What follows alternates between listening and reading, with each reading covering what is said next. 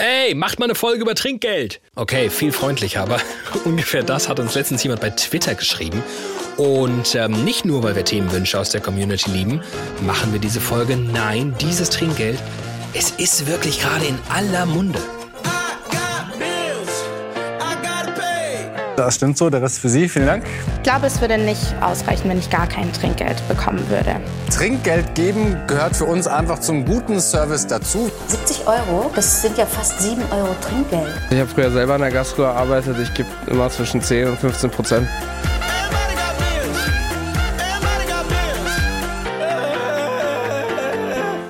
Die Trinkgeldmentalität von uns Deutschen scheint wirklich komplett im Keller zu sein. Das hat ähm, unter anderem unsere Kollegin Anja Reschke vom NDR veranlasst, äh, vor zwei Wochen bei Twitter mal so richtig vom Leder zu ziehen. Keiner will mehr in der Gastro arbeiten? Kein Wunder.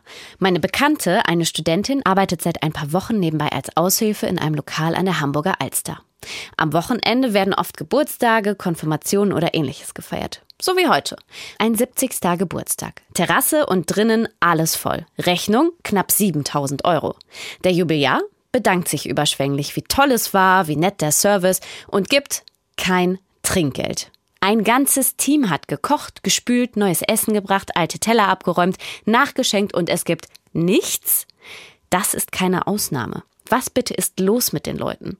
Das Trinkgeld nimmt seit Jahren ab, aber Gastrokräfte im Service und Küche sind darauf angewiesen. Und was soll ich sagen? Ich find's schon auch komisch, mit welcher Selbstverständlichkeit Menschen wenig oder ja, teilweise auch gar kein Trinkgeld geben. Es reicht einfach nicht für ein Trinkgeld, Miss. Ich werde es überleben. Ein Lottoschein. Wenn ich gewinne, werde ich morgen wiederkommen und dann teilen wir. Wenn ich nicht gewinne, werde ich auch wiederkommen und dann gibt's das Trinkgeld. Was denken Sie? Ich denke, Sie kommen nie wieder. Aber ich find's komisch, weil ich nicht verstehe, wie sie diesem sozialen Druck widerstehen können, Trinkgeld zu geben. Ich finde es überhaupt nicht komisch, weil ich Gäste in der Verantwortung sehe, den niedrigen Lohn von Servicepersonal aufzustocken.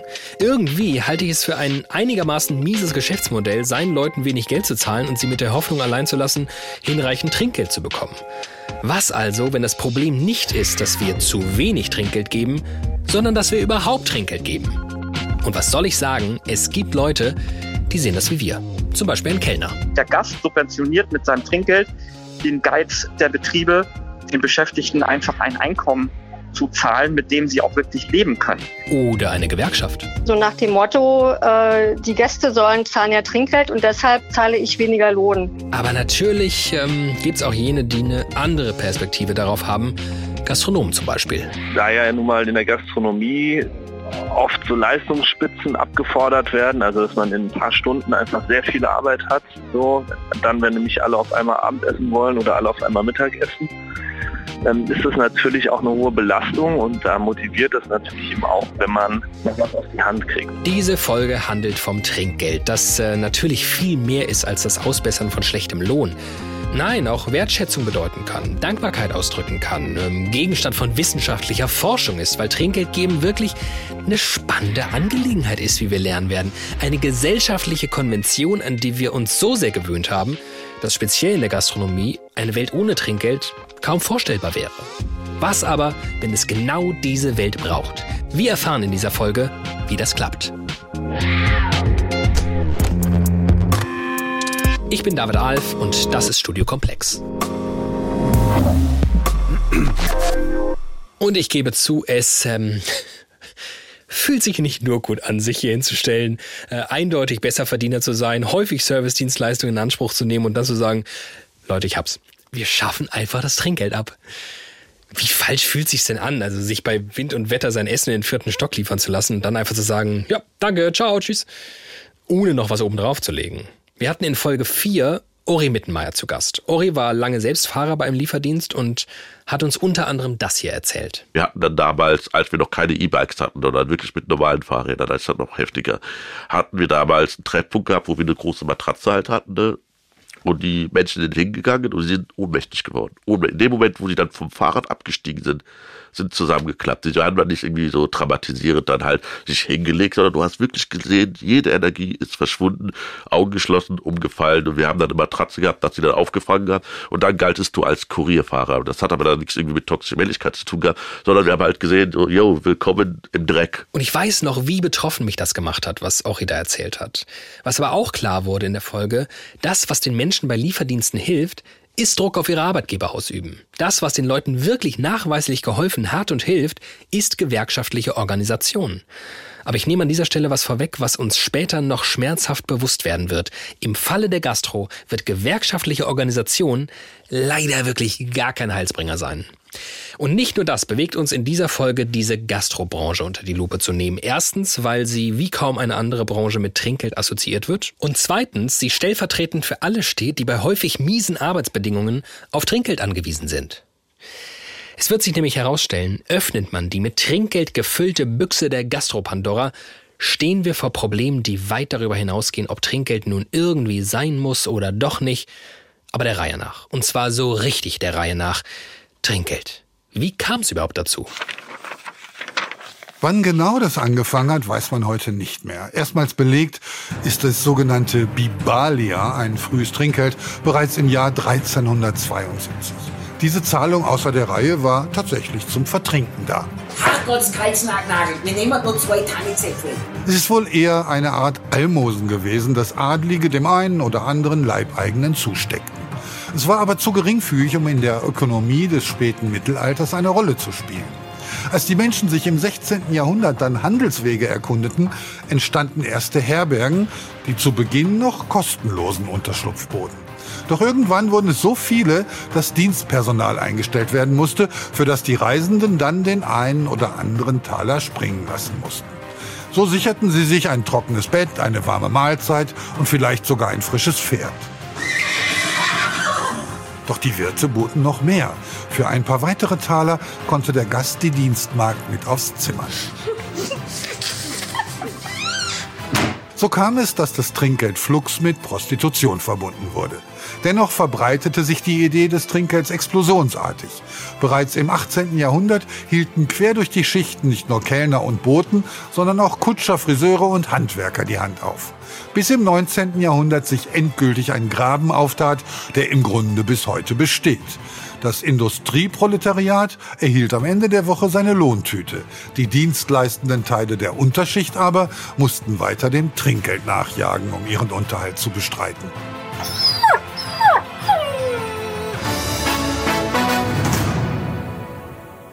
Und da stehen wir jetzt also. 2022. Trinkgeld hat sich in unser kollektives Verständnis von was gehört sich eigentlich halbwegs eingebrannt. Und ja, kann ja auch zu schönen Erlebnissen führen. Ja, ich habe tatsächlich eine mit äh, Udo Lindenberg, äh, den ich damals äh, sehr, sehr oft als Gast hatte. Und äh, der dann, äh, nachdem ich ihn was auf sein Zimmer gebracht hat, sagte, ja, ey, sehen wir uns ja morgen und so, ne? Ja? Und ich sagte, Udo, äh, sorry, aber ich habe morgen, ich habe Urlaub jetzt. Ich bin jetzt erstmal zwei Wochen nicht am Start. Und dann drehte er sich um, kramte in der Tasche rum, drehte sich wieder rum und drückte mir 100 Euro in die Hand und sagte, äh, guck mal, hier ist Urlaubsgeld, ne? So. Ich sag, Udo, äh, das ist ein bisschen viel, äh, so, ne?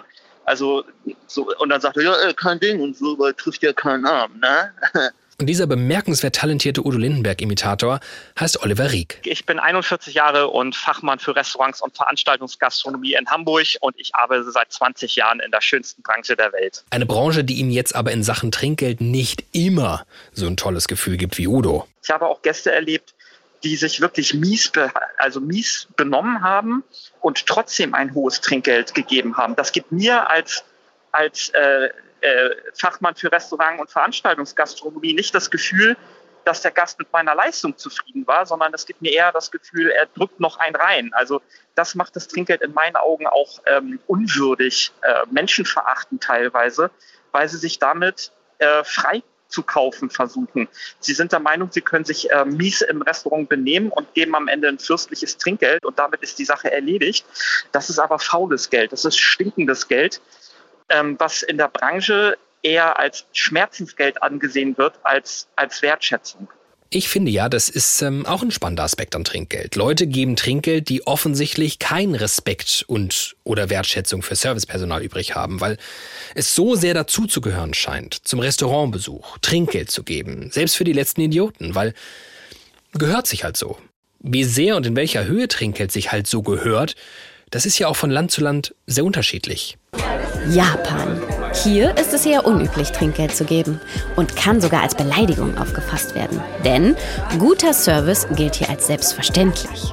Größere Hotels oder Restaurants kennen die westliche Sitte des Trinkgelds aber und nehmen es sogar manchmal an. Arigato. Italien. Auch hier ist Trinkgeld in der Gastronomie eher unüblich. Stattdessen taucht auf der Rechnung das Wort Coperto auf. Das bedeutet eine Art Grundgebühr für Gedeck und Brot. Island. Die meisten Rechnungen beinhalten bereits Trinkgeld. In den Restaurants 15 Prozent. Deswegen ist die Überraschung groß, wenn man on top noch Trinkgeld bezahlt. Allerdings sind die Isländer deswegen nicht gleich beleidigt. Anders als zum Beispiel eben Japaner oder Chinesen. Ach, Großbritannien. Hier bestellt man den Pubs direkt an der Theke. Das Bier nimmt man im Anschluss selber mit, das Essen wird dann einem aber an den Tisch gebracht. Doch, oh Wacht, hier gilt, you never tip the barman.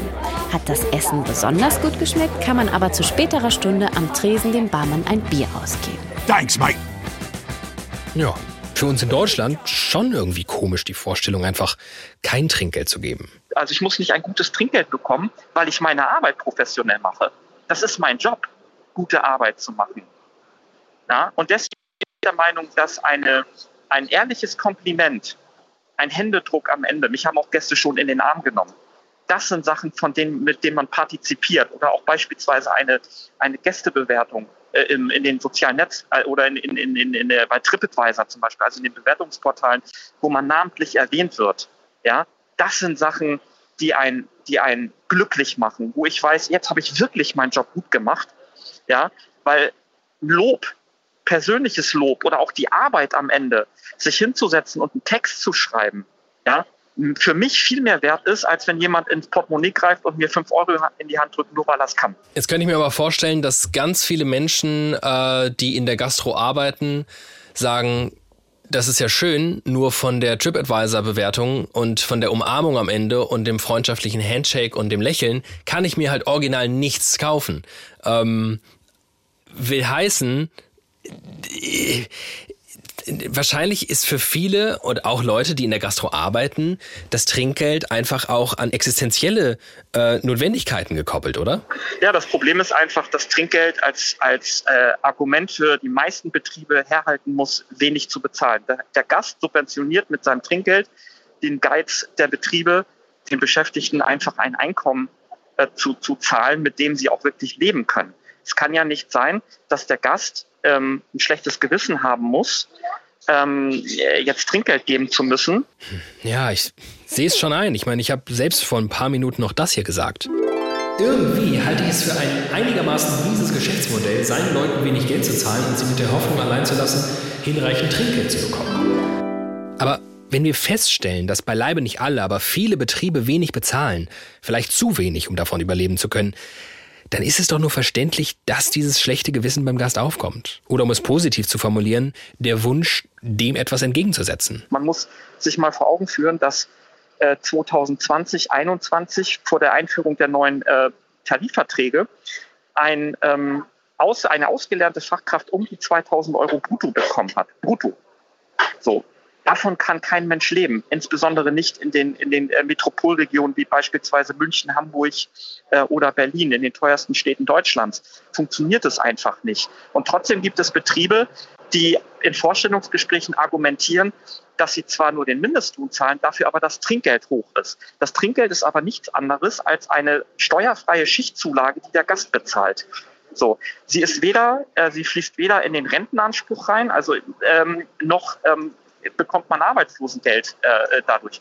Das richtet sich ja alles nach dem Bruttolohn. Da interessiert niemanden, was ich an Trinkgeld gemacht habe. Okay, stellt sich also raus, Trinkgeld scheint spontan zu helfen. Als Lohnersatz ist es wohl völlig ungeeignet. Schadet eher. So gut es sich im Moment für die Beschäftigten auch anfühlen mag. Teil der steuerpflichtigen Gehälter ist die Sozialversicherung, die in der Regel zur Hälfte vom Arbeitgeber und zur anderen vom Arbeitnehmer aufgebracht wird. Zu den Sozialversicherungen zählen die Krankenversicherung, die Rentenversicherung, die Arbeitslosenversicherung, die Pflegeversicherung. Dazu kommt noch eine Unfallversicherung, die allein vom Arbeitgeber getragen wird. Alles, was man an der Steuer vorbei verdient, zahlt eben auch nicht auf die Sozialversicherung ein. Na, ich war früher genauso. Deswegen warne ich ja auch davor. Ich habe nichts angelegt. Ich habe in den Tag gelebt. Ich bin mit 400, 500 Euro in der Tasche durch die Gegend gelaufen, weil ich es einfach immer in die Tasche gesteckt habe. Ich habe gekauft ohne Ende, in Urlaub gefahren ohne Ende. Ähm, aber wenn du auf deinen Rentenbescheid guckst und darüber nachdenkst, was dir am Ende bleibt, ja, oder in der Kurzarbeit zum Beispiel, da, wo du auf Null fällst, plötzlich hast du nur noch knapp 1000 Euro von deinem Bruttoentlohn. Nix Trinkgeld, nix tolles Leben. Und da sind viele abgestürzt. Und um mal so ein halbwegs konkretes Bild vor Augen geführt zu bekommen, was Menschen in der Gastronomie so verdienen, hier ein kleiner Überblick. Arbeitnehmer, die als Servicekraft in der Gastronomie arbeiten, verdienen im Durchschnitt 26.700 Euro brutto im Jahr. Mehr als die Hälfte aber, genau 52 Prozent, sind als Minijobber beschäftigt. Der Minijob wurde erfunden, um Auftragsspitzen zu begegnen. Popfestivals, der Weihnachtsmarkt oder lange Wochenenden in Ausflugslokalen gehören dazu. So kann man kurzfristig Arbeitnehmern eine geringfügige Beschäftigung anbieten. Minijobber verdienen weniger und sind nur kurzfristig beschäftigt. Trotzdem muss auch im Minijob der Mindestlohn von 10,45 Euro brutto pro Stunde gezahlt werden. So, wir haben es also mit einer Branche zu tun, in der sehr viele Menschen sehr wenig Geld verdienen für sehr anstrengende Arbeit. Ja, ich bin jetzt 41, ich habe Familie, ich kann nicht mehr ähm, 15 Stunden am Stück arbeiten. Ich kann nicht mehr um 16 Uhr anfangen und um 3 Uhr morgens Feierabend machen und am nächsten Tag geht es weiter und Hochzeiten noch machen und kurze Wechsel, ja, mit drei Stunden Schlaf und dann wieder zur Arbeit. Das ist einfach das Problem. Und ähm, weil das immer weniger Leute machen, ist zum Beispiel die Zahl der äh, Prekäreinstellungen zwischen 2013 und 2014 fast auf demselben Niveau gewesen wie die Festangestellten. Also man hat immer mehr auf ungelernte Kräfte gesetzt. Die sind flexibler, die kann ich auch eher rausschmeißen, hat man ja auch bei der Pandemie gesehen. Also die, die prekär Beschäftigten oder im Volksmund auch 450 Euro Kräfte. Ähm, darauf hat die Branche gesetzt. Und das rächt sich jetzt eben auch mit gut 400.000 Beschäftigten, die weg sind, wovon der Mammutanteil eben auf diese prekär Beschäftigten fällt. Das ist das Problem. Und da setzen eben auch gute Betriebe auf diese Leute. Und dann sitzt du als Gast im Restaurant und denkst, boah, ich zahle jetzt für einen Hauptgang, sagen wir mal 35, 40 Euro plus Getränke. Und da ist jemand, da steht ein Dulli am Tisch, der mir nicht mal den Unterschied zwischen Milchkaffee und Latte Macchiato sagen kann. Und so grotesk das klingt, die meisten sind noch nicht mal in der Lage, eine Cola fachgerecht zu servieren. Aber vermutlich sitzt am Tisch dann so ein Dulli wie ich, der dann trotz der nicht fachgerecht servierten Cola dem anderen Dulli Trinkgeld zahlt, weil ich weiß, unter was für Umständen er beschäftigt ist. Wie serviert man eigentlich fachgerecht eine Cola? Naja, anderes Thema. Also, wir waren bei dieser Branche und ihrer schlechten Bezahlung. Ich ähm, höre schon die Unkenrufe. Ja, es gibt aber auch Ausnahmen. Und ja, wir werden über diese sprechen. Aber wahrscheinlich können wir an dieser Stelle mal auf und ähm, vor allem in ein Land blicken, in das wir in der letzten Folge intensiv geblickt haben, die USA. Denn auch beim Trinkgeld machen die USA vor, was in Teilen hier schon passiert. Und wie so oft machen sie vor, was wir vielleicht am liebsten in der Intensität nicht wollen. Wer gerade keinen Job hat, findet immer irgendwo einen im Service. Kellner und Kellnerinnen werden gesucht, einfach weil sie eben nicht so lange in einem Job bleiben. Denn das magere Grundgehalt bindet sie nicht an das jeweilige Restaurant.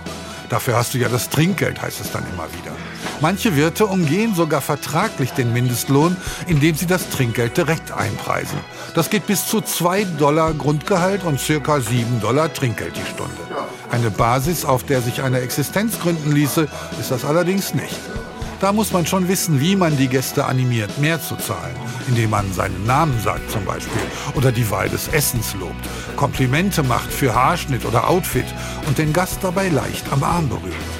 Denn tatsächlich geben vor allem Männer das Trinkgeld nicht für den Service, den sie bereits erhalten haben, sondern, das hat eine Untersuchung herausgefunden, für eine sexuelle Fantasie.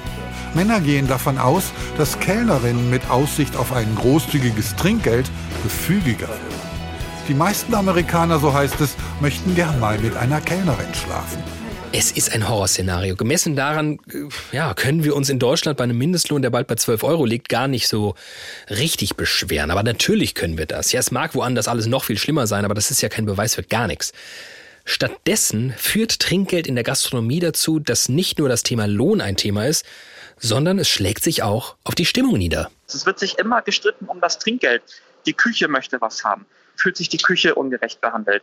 Der Service will aber nicht so viel abgeben und, und, und. Also äh, hinzu kommt natürlich noch das Problem, dass Trinkgeld von Betrieben oft unterschlagen wird.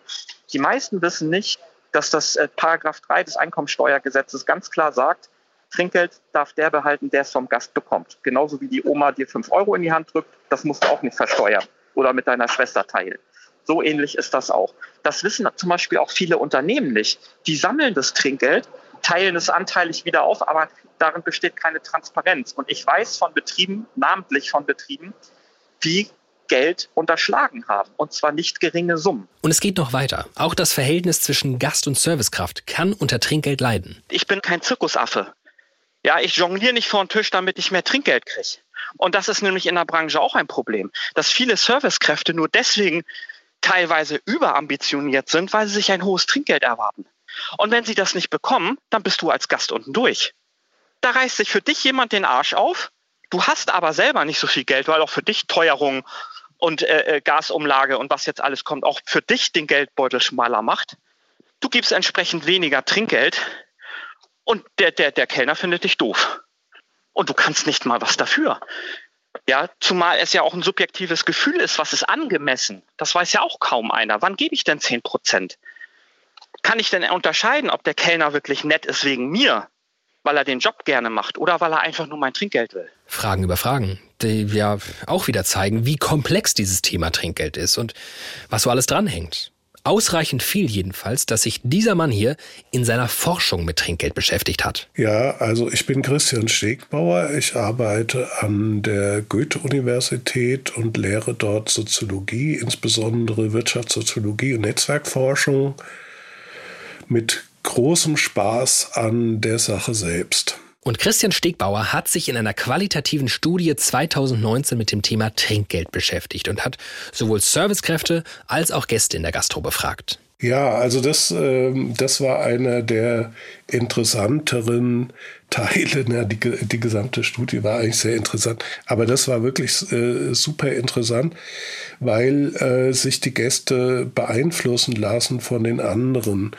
Man kann sich ja verschiedene Situationen vorstellen. Eine, die ein paar Mal vorkam in Interviews, war also sowas wie das erste Date. Klassischerweise bezahlt der junge Mann und äh, zeigt also der neu zu gewinnenden Freundin, dass er kein Geizhals ist und gibt großzügiges Trinkgeld. Eine andere Situation ist, man ist in einer Gruppe und die Gruppe ähm, zahlt jeder für sich und die Leute zahlen nacheinander, die anderen kriegen das mit. Auch da gibt es so eine Art sozialen Druck, dass man also nicht zu wenig Trinkgeld gibt. Und wir hatten es sogar so, dass also wenn jemand mitkriegt, dass der Vorgänger, der zur selben Gruppe gehört, äh, vielleicht ein sehr geringes Trinkgeld gibt, ein in den Augen des Nächsten zu geringes Trinkgeld, dass der also quasi diese Scharte auswetzt und ein höheres Trinkgeld gibt, damit nicht auf die Gruppe ein schlechtes Licht fällt. Da geht Ihnen als Soziologe wahrscheinlich das Herz auf bei solchen Dynamiken, ne? Ja, klar. Also sehr interessant. Jede, jede Gruppe hat quasi ihre eigene Trinkgeldkultur, äh, wenn sie regelmäßig zusammen weggehen. Trinkgeldkultur. Aber ich erkenne mich da schon wieder. Ich weiß bei manchen Freunden genau, ob sie tendenziell viel oder wenig geben. Und ja, man passt sich der Situation an. Aber generell, was für ein Thema dieses Trinkgeld geben ist, allein schon, weil man oft gar nicht genau weiß, was jetzt angebracht ist und ja, vielleicht auch einfach nicht gut im Kopf rechnen ist. Ja, also ähm, was wir gesehen haben, ist, dass es äh, doch relativ häufig eine große Unsicherheit gibt dabei, wie das Trinkgeld zu bemessen ist. Ist es jetzt genug oder müsste man vielleicht noch ein bisschen was drauflegen. Und ein paar der Leute, die wir interviewt haben, die haben über die Jahre ja, so ihr Schema entwickelt und sagen, sie geben eigentlich immer das Gleiche, da müssen sie nicht darüber nachdenken, dann sind sie nicht belastet davon, also immer aufs Neue überlegen zu müssen. Irgendwie sehr verständlich, irgendwie auch komplett Banane, oder? Das hat ja gar nichts mehr mit individueller Wertschätzung zu tun. Was für ein merkwürdiger Komplex an diesem Trinkgeld hängt, der viel weiter geht als, ja cool, äh, hast einen super Job gemacht, hier meine Anerkennung ist doch ein Grund mehr, das Ganze abzuschaffen, oder? Aber ich habe meinen Kollegen Uli Mohr, der in der Redaktionskonferenz sofort entgegnet hat. Ja, aber wie zeige ich denn meine Anerkennung ohne Trinkgeld? Wie wird das Servicepersonal dann motiviert, wenn nicht über das Trinkgeld? Tja, wie kann guter Service gewährleistet werden, der nicht auf dem Anreiz Trinkgeld beruht? Ich bin Lucy, ich bin 44 Jahre alt und bin seit 21 Jahren Flugbegleiterin. Und kannst du sagen, abgesehen davon, ähm, qua Beruf ferne Länder zu bereisen, warum du mal Flugbegleiterin geworden bist? Ja, es ging tatsächlich viel ums Reisen. Es ging, ging mir um dieses Unbeständige. Also ich äh, habe vorher eine Ausbildung im Hotel gemacht und ähm, ich fand dieses. Du kommst, aus, du kommst aus dem Gastgewerbe. Ich, ich komme aus dem Gastgewerbe, tatsächlich, ja. Und äh, dieses Montag bis Freitags 9 bis, 9 bis 6 oder 9 bis 5, das war nie meins. Und ähm, ja, und viele aus dem Hotel gehen tatsächlich ähm, Richtung Tourismus in, in alle Richtungen, aufs Schiff, ins Flugzeug und so weiter. Und ja, das, das hat mich schon gereizt, zu reisen, unterwegs zu sein. Ja, tut's immer noch. Die Arbeit an Bord ist bei mir so, dass ich überwiegend in der Business und in der First Class arbeite. Also ist das zumindest in der First schon ein bisschen vergleichbar mit, mit, mit dem Gastro im Hotel. Ähm, und ja, letztendlich ist es es ist Kundenservice. Also ich, ich arbeite einfach gern mit Menschen zusammen. Ich möchte, ich habe einfach tatsächlich auch in der First Class mehr Möglichkeiten, den Gast zufriedenzustellen, ihm mehr anzubieten. Ähm, das macht mir einfach Freude. Das macht mir einfach Spaß. Okay, und diese Motivation, die kommt einfach so aus ihr heraus, offenbar, ganz ohne den Anreiz Trinkgeld. Hm, lohnt sich dann überhaupt, sich so über Gebühr anzustrengen und super freundlich zu sein? Also ich meine, das eine ist natürlich so, dass wir noch nie Trinkgeld bekommen haben und deswegen fällt bei uns natürlich jetzt nichts weg. Im Hotel Insofern, hast du vielleicht früher mal ein bisschen Trinkgeld bekommen. Tatsächlich, ja. Und da war ich auch Auszubildender und das war für mich damals viel Geld und habe mich sehr darüber gefreut, weil ich einfach als Azubi wenig verdient habe. Ja. Ähm, aber wenn ich jetzt in einem, in einem Servicebereich wäre, wo ich immer Trinkgeld verdient habe und das dann komplett wegfällt, dann fehlt mir natürlich was.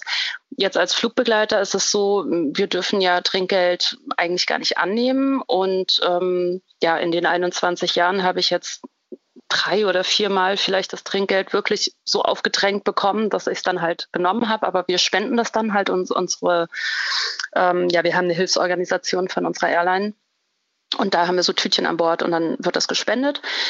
Ähm, gut, also ich meine, ich hätte gern weiter meinen Arbeitsplatz.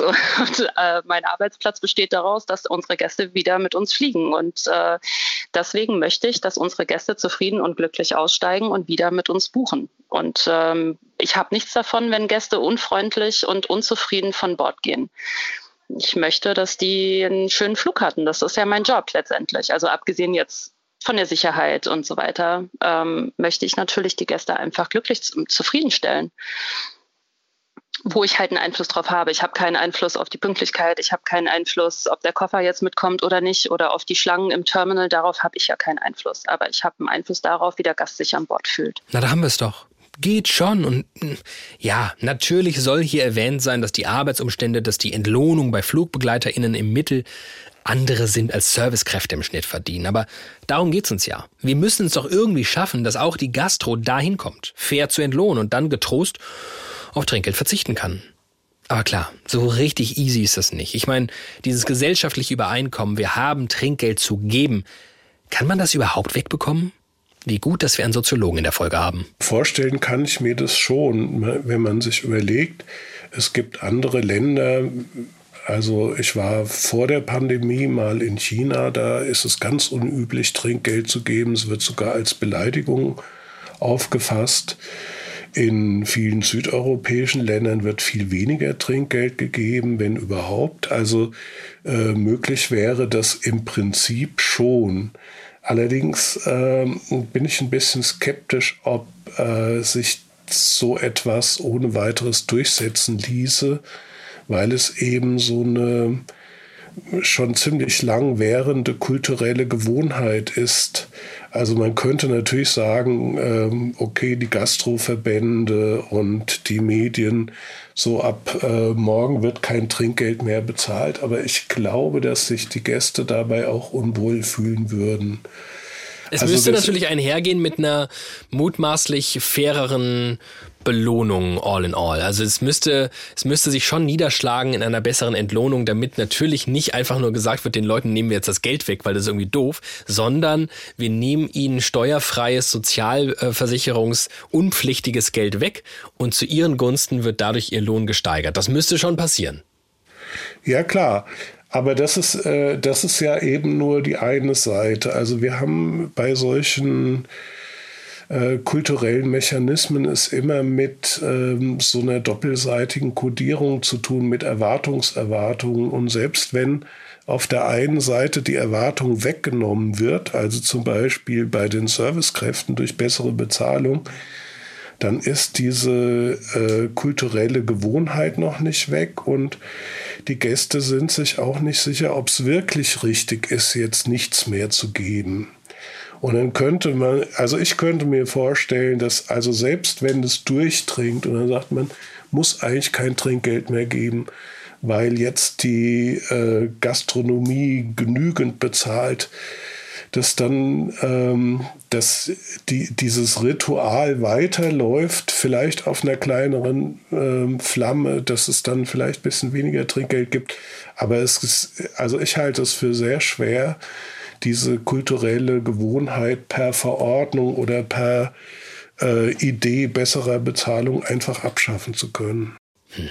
Ja, Vielleicht, aber ich sag mal so, es geht uns ja nicht um Verbote. Das wäre natürlich Quatsch. Also alle können weiterhin Trinkgeld geben. Es soll nur keine unausgesprochene Verpflichtung mehr geben, kein Druck aufgebaut werden, weil man Niedriglöhne damit subventioniert. Die schiere Notwendigkeit von Trinkgeld, die gehört abgeschafft, finden wir. Im Umkehrschluss heißt es natürlich, Gastronomen, Gastronominnen müssten ihren Leuten deutlich mehr zahlen. Ich bin der Simon Horn, äh, Betreiber der Margarete seit über zehn Jahren. Die Margarete ist ein Restaurant in der Frankfurter Innenstadt und mir schwant für jemanden, der ein Lokal hat, so speziell nach Corona mit vielen Angestellten, mit einer Kundschaft, die ohnehin aktuell mehr denn je aufs Geld schauen muss, ist man jetzt vielleicht nicht schockverliebt in unsere Idee, Trinkgeld abzuschaffen. Natürlich ist Trinkgeld so ein Motivationsmoment auch ne, für ein Team, gerade für den Service besonders guten Service zu machen. Ich meine, so hat sich das äh, auch entwickelt. Und man kann damit natürlich auch seine Wertschätzung zum Ausdruck bringen ne, und hat als Gast so eine gewisse, ein gewisses Werkzeug an der Hand, ja, womit man dann am Ende sagen kann, hey, das war super oder das war eben halt nicht so super. So. Das ist natürlich schön auf der einen Seite für die, für die Qualität, weil es natürlich auch das Team motiviert, ein, ähm, einen guten Job zu machen, um ein gutes Trinkgeld nach Hause zu holen. So. Ähm, und da ja nun mal in der Gastronomie oft so Leistungsspitzen abgefordert werden, also dass man in ein paar Stunden einfach sehr viel Arbeit hat, so dann, wenn nämlich alle auf einmal Abendessen wollen oder alle auf einmal Mittagessen, dann ist das natürlich auch eine hohe Belastung und da motiviert es natürlich eben auch, wenn man, wenn man dann noch was auf die Hand kriegt. Simon beobachtet auch, dass über die Zeit hinweg es immer normaler wurde, das Trinkgeld als Teil des Lohns zu verstehen. Was eben auch daran liegt, dass ähm, die Gäste nur bereit sind, einen bestimmten Betrag in der Gastronomie auszugeben oder vielleicht gerade in Deutschland dafür noch nicht so großes äh, Verständnis da ist, warum das denn jetzt auf einmal alles teurer werden sollte. Ja, wenn ich jetzt mal Schnitzel essen gehe, das kostet dann 6 Euro mehr, ähm, dann ist das natürlich irgendwie schwierig. So, das werden nicht alle mitmachen und geht natürlich auch aufs Portemonnaie. Das würde dazu führen, dass unglaublich viele Leute nicht mehr Schnitzel essen gehen.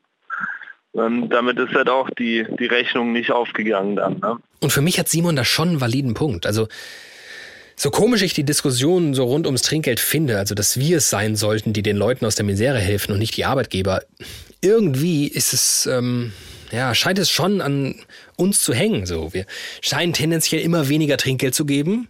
Was sollte denn jetzt Auslöser dafür sein, dass wir auf einmal mehr Geld für unser Essen ausgeben? Und ja, mich beschleicht auch irgendwie so das unangenehme Gefühl mit dieser Idee, ganz schön vielen Leuten den Zugang zur Gastronomie zu versperren. Also mehr oder minder allen, die sich halt dann nicht mehr leisten können. Für Oliver Rieck ist das kein Argument. Um das jetzt mal richtig provokativ auf die Spitze zu treiben, frage ich auch manchmal Leute, die auf meiner Seite zum Beispiel kommentieren, dann kann ich mir das Essen gehen nicht mehr leisten. Frage ich sie, sollen wir jetzt nicht mehr über den Monat kommen, damit du billig essen gehen kannst? Essen gehen war schon immer eine Art von Luxus. Mittlerweile ist es zu einer zu einem Ritual des, äh, des Alltags gekommen. Ja, überall sich mal kurz irgendwo hinzusetzen, sich äh, eine, eine Lasagne oder eine Spaghetti Bolognese für 7,50 Euro reinzuballern und dann weiterzugehen. Und das kann es nicht sein. Die Gastronomie ist einfach total verkommen. Und mit 280.000 Betrieben, die wir vor der Pandemie hatten, haben wir ein inflationäres Überangebot an Betrieben, die kein Personal finden. Und da ist es einfach wichtig, dass eine Wertschätzung der Gäste zum Beispiel auch kommt für das, was sie eben bekommen. Sie bekommen in den, in, im Idealfall gute Qualität, sie haben einen motivierten Service. Und der kommt nicht, der fällt nicht vom Himmel. Du musst die Leute anständig bezahlen. Ja, aber was wir bis hierhin erfahren haben, das stimmt doch jetzt wirklich überhaupt gar nicht optimistisch, dass das jetzt einfach passiert, oder? Ich meine, in dieser Nach-Corona-Krisenzeit, da sind doch Gastronomen froh, überhaupt irgendwie über die Runden zu kommen und mit ihnen auch ihre Angestellten. Wir haben um die 400.000 Leute verloren in der Branche. Ähm, darin spiegelt sich eben auch der Protest wieder. Die Leute sagen es nur nicht laut, weil sie Angst haben, den Job zu verlieren. Ähm, und weil eben die Resilienz auch so hoch ist, weil viele die Gegebenheiten eben als, als äh, normal ansehen. Das ist ja gerade das Problem. Dir wird ja als junger Mensch insbesondere von den Betrieben gesagt, ach, Gastronomie ist so und wenn du es bei mir nicht aushältst, kannst du es nirgendwo aushalten und ähm, du äh, zieh das jetzt einfach durch und äh, das gehört einfach dazu. Auf die Fresse kriegen gehört in der Branche dazu. So, und das halten sie ein paar Jahre aus und dann kriegen sie irgendwann Burnout oder Depression und steigen heimlich aus der Branche aus. Also es ist ein leiser, stiller Protest, der diese Branchenflucht im Prinzip aufzeigt.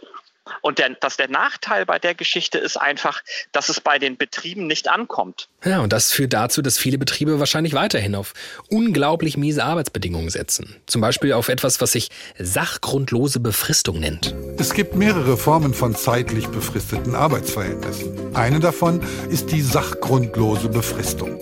Im Gegensatz zur Befristung mit Sachgrund, also einer nachvollziehbaren Begründung wie der Elternzeitvertretung, erfordert die sachgrundlose Befristung keinen genau definierten Grund.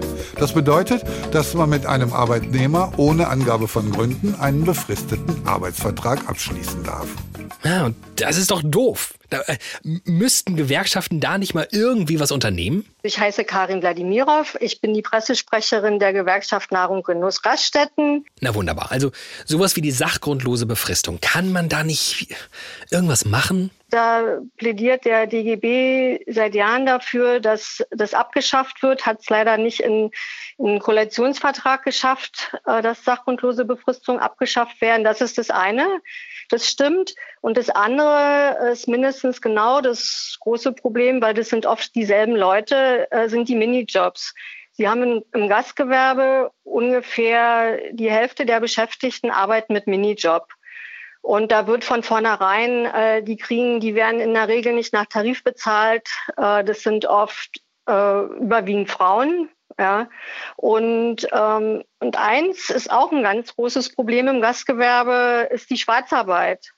Also da wird zum Beispiel den Leuten, äh, die sind zum Minijob angestellt, arbeiten voll und kriegen dann die Differenz zwischen Minijob äh, und meinetwegen gesetzlichen Mindestlohn ähm, bar, bar auf die, wie sagt man so schön, also bar, äh, bar auf die Kralle und äh, die sind dann auch nicht sozialversicherungspflichtig beschäftigt, beziehungsweise zahlen nicht ausreichend in die Rente ein, äh, Krankenversicherung und so weiter. Das ist alles eben auch auf Mininiveau.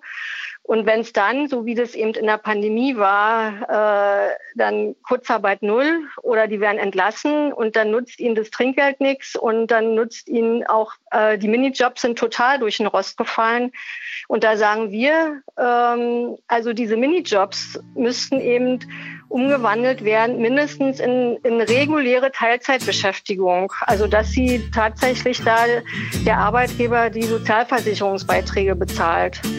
Ja, also, also zu sagen, äh, äh, abschaffen, ja, also das gibt ja schon Regularien, dass man das eindämmt, aber das wird ja nun im Gegenteil, wird die Minijobgrenze ja erhöht. Also das Problem wird nochmal wieder schärfer werden und ähm, das, also damit retten Sie nicht die Zukunft des Gastgewerbes, indem Sie den Niedriglohnsektor eben äh, zementieren.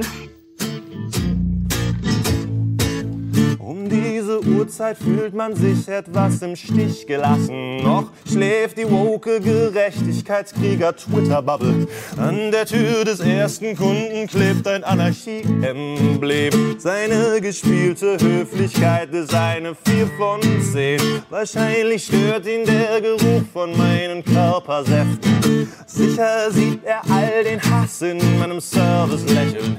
Er gibt das Trinkgeld mit extra lauten Soundeffekten, weil es ihm hilft, gegen die Angst in meiner Haut zu stecken. Hm. Okay, aber wie ändern wir das jetzt? Also speziell, wenn mit Corona alles noch viel krasser ist. Wir haben schon vor Corona einen Fachkräftemangel und einen Personalmangel im Gastgewerbe gehabt. Die Ausbildungszahlen gehen seit Jahren zurück. Äh, die der DGB hat in seinem Ausbildungsreport, äh, stellt ja seit Jahren Rennen fest, dass das Gastgewerbe, Kochservice, Servicekraft, Hotelfachkraft auf den hinteren Plätzen liegt, weil die Ausbildungsbedingungen so schlecht sind.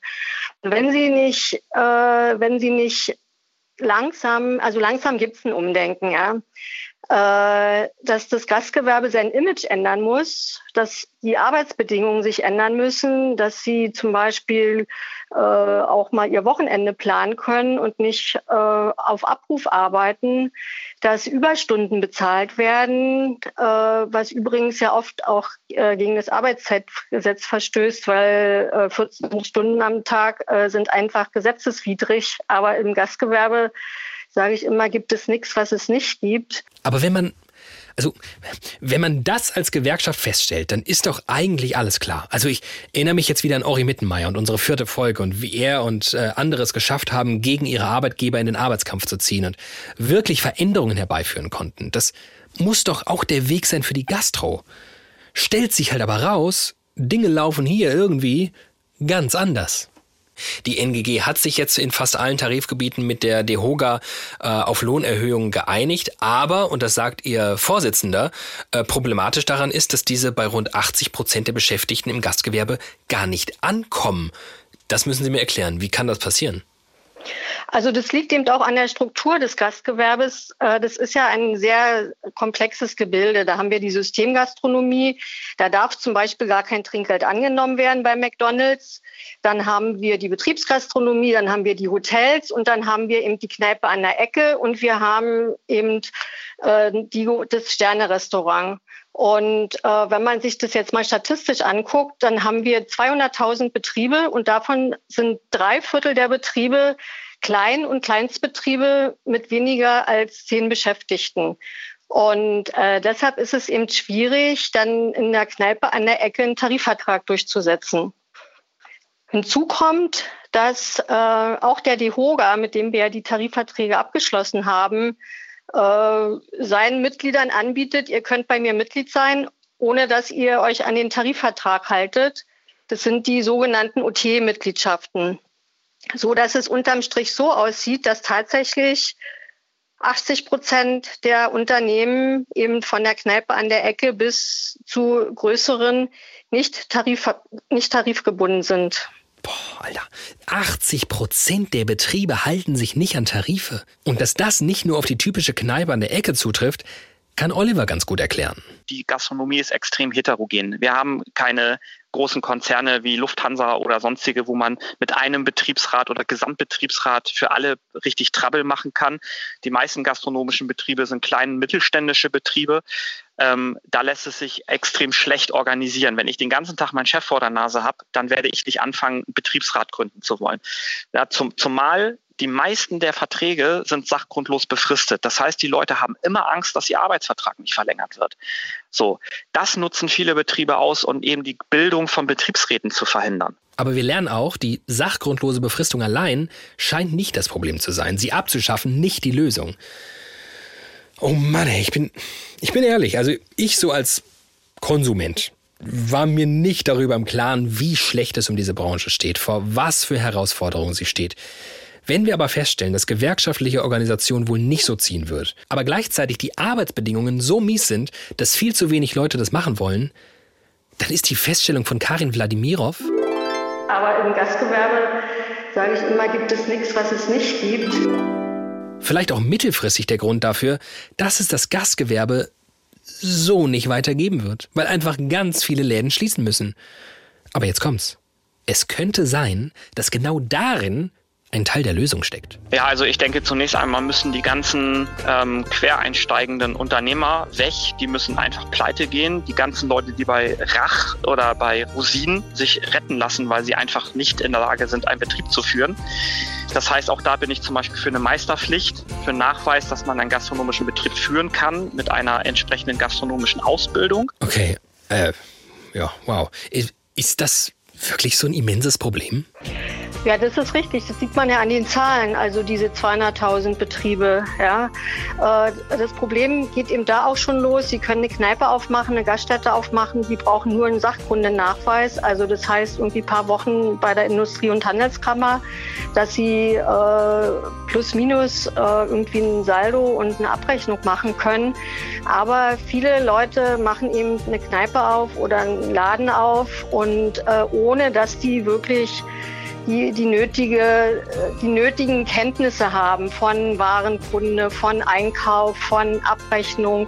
Und da soll es auch so schon vorgekommen sein, dass die meinen, das, was sie am Umsatz in der Kasse haben, das ist ihr Gewinn. Ja? Und dass dann davon aber Energiekosten, Miete, Rohstoffeinkauf und so weiter notwendig ist. Und wie sich das gerade alles entwickelt, das wissen wir ja.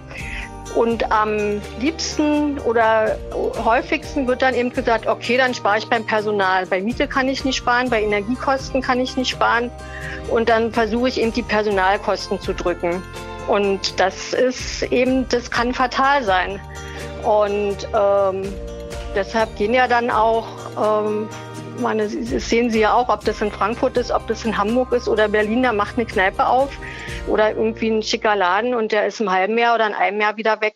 Ja, verrückt. Ich habe das ehrlicherweise immer so als Symptom für, keine Ahnung, die wirtschaftliche Situation dieses Landes gehalten, dass so viele Läden auf und dann wieder zumachen. Was, wenn es ein Symptom dafür ist, was Oliver uns übrigens vorhin schon mal in so einem Nebensatz um die Ohren gehauen hat? Und mit 280.000 Betrieben, die wir vor der Pandemie hatten, haben wir ein inflationäres Überangebot an Betrieben, die kein Personal finden. Was, wenn dieser urbane Metropolen-Lifestyle, ich gehe dreimal die Woche irgendwo was essen und trinken, dazu geführt hat, dass Betriebe darauf reagiert haben? Dass ähm, ja, derart günstige Preise angeboten werden, dass sie gar nicht in der Lage sein können, ihre Leute vernünftig zu bezahlen und damit so ein Preisniveau etablieren, das auch die Gastronomen unter Druck setzt, die es besser machen wollen, deren Konzept mehr ist als Industrieschick und ihr sitzt hier auf ausgeleierten Omasesseln oder Europaletten. Okay, das war jetzt vielleicht eher mein persönliches Problem mit Europaletten in Restaurants. Worauf ich hinaus will, es scheint ganz so, als seien Veränderungen für diese Branche notwendig, als bräuchte es gar keinen Arbeitskampf, weil es um Existenzen geht. Das zeigt auch die Tatsache, dass selbst die unter Druck geraten, die weit davon entfernt sind, Dumpinglöhne zu zahlen und kein sinnvolles Restaurantkonzept zu haben. Simon Horn zum Beispiel. Ich meine, im Moment sind eh viele Dinge im Umbruch und im Grunde ist es die richtige Zeit, um solche Themen äh, zu durchdenken und zu überlegen, was kann die Zukunft da bringen. Okay, Simon, was kann die Zukunft denn bringen? Ja, also da müssten wir jetzt die Glaskugel auf den Tisch stellen. Mach mal. Äh, und, und, und, überlegen, so in, den, in der letzten Zeit äh, haben wir das öfter gemacht und dann kam es doch anders.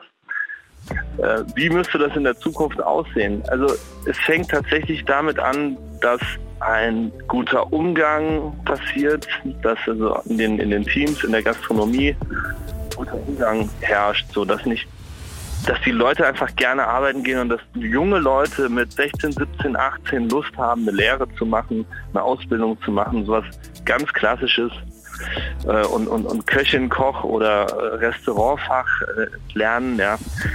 Und halt Lust daran haben, dass das Spaß macht. So, dazu müsste man auf jeden Fall den Alltag, den Alltag dieses Jobs attraktivieren. So. Und dann bin ich mir sicher, wenn man mit dem Trinkgeld das in den Griff kriegen würde und sagt, so hier, wir machen da jetzt ein Gehalt raus, was vernünftig ist, was mit anderen mithalten kann, dann haben Leute Lust, ihre Zukunft damit zu planen. So. Und dann wäre das der erste große Schritt in die richtige Richtung. Dazu müssten halt viele umdenken, auch von den Betreibern, weil das natürlich auch eine smarte Sache ist. So, man zahlt ein kleines Gehalt, ist immer hier auf dem Mindestlohn unterwegs und guckt halt, dass die Leute das sonst so hinkriegen. Aber dadurch schafft man halt komische Teamstimmung. Es geht immer um Bargeld. Jeder will Bargeld haben, ja, wenn es unterwegs ist. Das ist nicht gut für die Stimmung, so genau kontraproduktiv.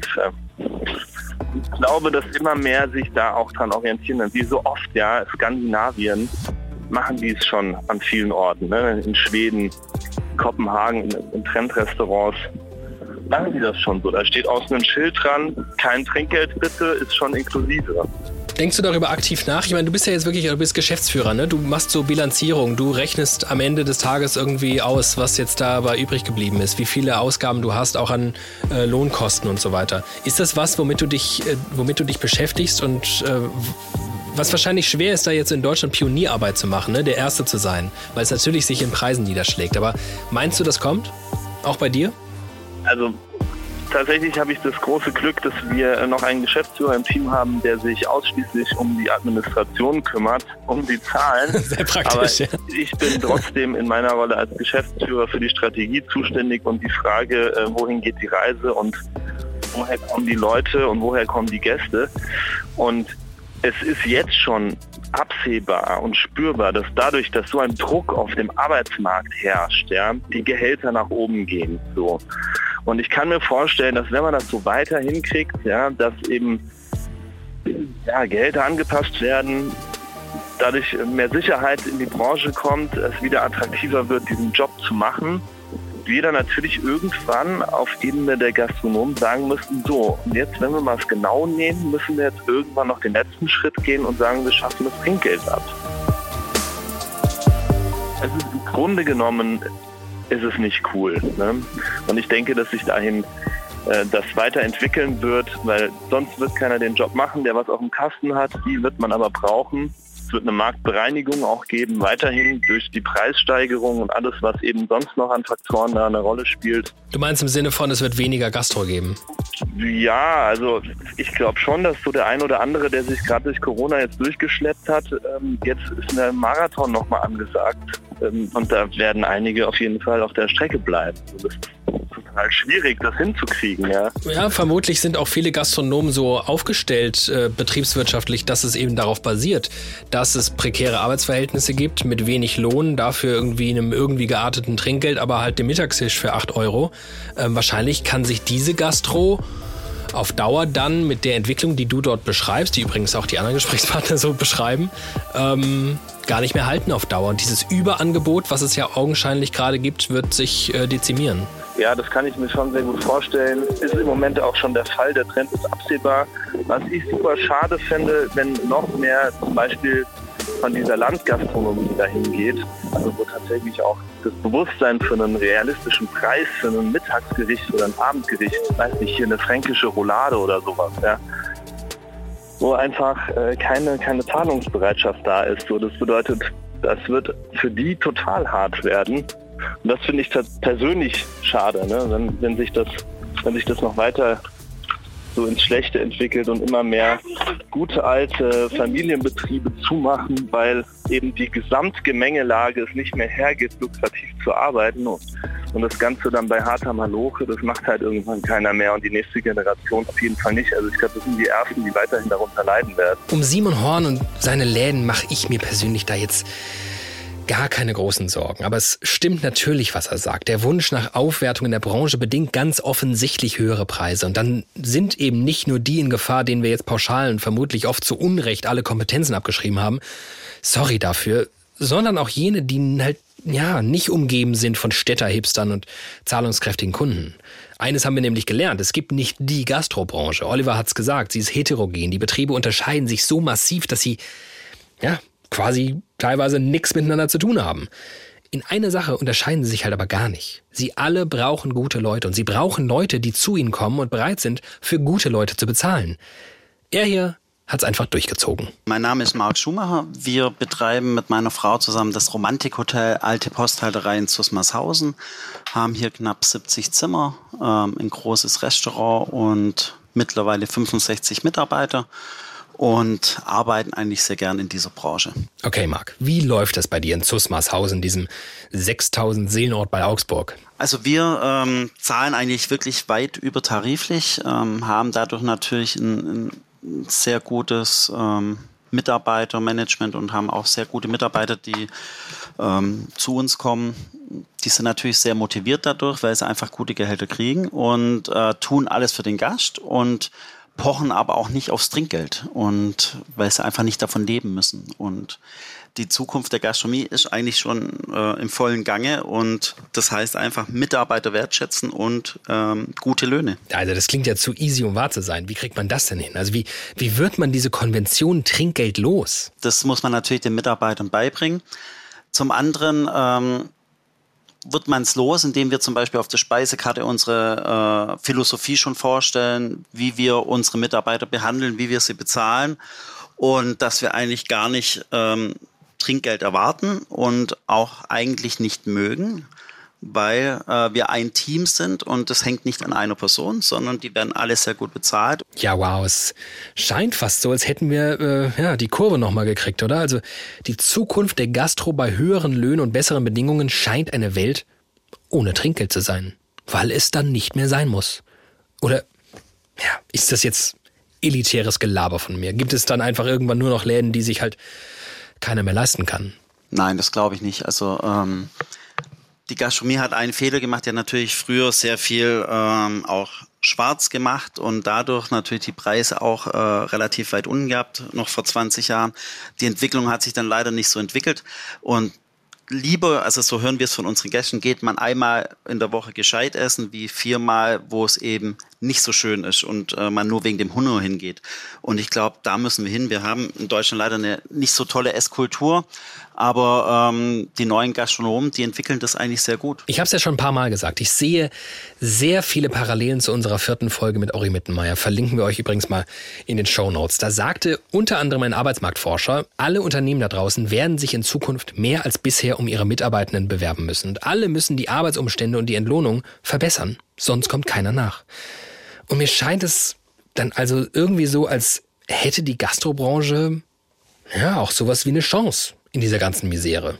Wie es Simon Horn eigentlich ganz gut ausgedrückt hat. Ich meine, im Moment sind eh viele Dinge im Umbruch und im Grunde ist es die richtige Zeit, um solche Themen äh, zu durchdenken und zu überlegen, was kann die Zukunft da bringen. Und am Ende liegt es sicherlich nicht nur an der Branche und den Betrieben und auch an uns. Ja, ich fand's oll, dass wir Gäste jetzt ausbaden sollen, was andere verbocken, aber völlig unbeteiligt sind wir an der Situation halt auch nicht. Und weil ich solche moralischen Appelle am Ende richtig hasse, endet diese Folge ganz anders, als ihr wahrscheinlich erwartet. Eingeleitet von einer Sprachnachricht von mir an Oliver Rieck.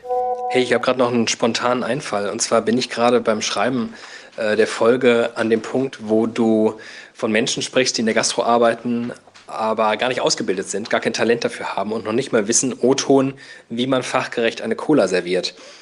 Und ich als Vollamateur denke mir, ja, wie serviert man eigentlich fachgerecht eine Cola? Und Oliver hat sich nicht lumpen lassen und ähm, wir haben hier so viel über Service gesprochen, da soll auch Studio Komplex einen Service liefern. Ja, wie man eine Cola fachgerecht serviert, ist eigentlich gar nicht so schwer. Wichtig ist, dass man ein Highball nimmt, also ein, ein langes Glas, ähm, das komplett voll füllt mit Eis und die Cola dann drauf gießt und auf gar keinen Fall eine Scheibe Zitrone, Limette oder Orange rein. Auf keinen Fall. Einfach nur ein Highball voll mit Eis, Cola draufgießen, fertig. Und das war euer Service-Podcast Studio Komplex für diese Woche. Vielen Dank fürs Zuhören, vielen Dank für dieses Thema, um das ähm, uns ein Hörer via Twitter gebeten hat. Wenn ihr auch Ideen, Wünsche, Kritik habt, haut die raus. Auch bei Twitter oder bei Insta oder schreibt uns eine Mail studiokomplex.hr.de. Und bei jedem HR, dem Hessischen Rundfunk, bedanken wir uns an dieser Stelle auch nochmal artig, denn Studio Komplex wird in eine zweite Staffel gehen. Und das haben wir auch euch zu verdanken. Vielen Dank fürs Zuhören, Abonnieren, äh, fürs Teilen von Folgen, die euch gut gefallen. Das hält dieses Format am Leben und mindestens genauso am Leben hält es das Team. Und das bestand in dieser Woche aus Tamara Marschalkowski, Uli Sonnenschein und Jella Mehringer. Das Episodenbild kommt von Felix Leichum und Nico Spahn. Und die Tatsache, dass die mitunter grausame Telefonqualität in dieser Folge viel, viel besser klang als ursprünglich, haben wir Robin Müller zu verdanken. Komm, Robin, sag nochmal deinen Satz. Man kann aus Scheiße zwar kein Gold machen, aber man kann dafür sorgen, dass sie glänzt. Ich bin David Alf, ich liebe Robin Müller und euch. Bis bald.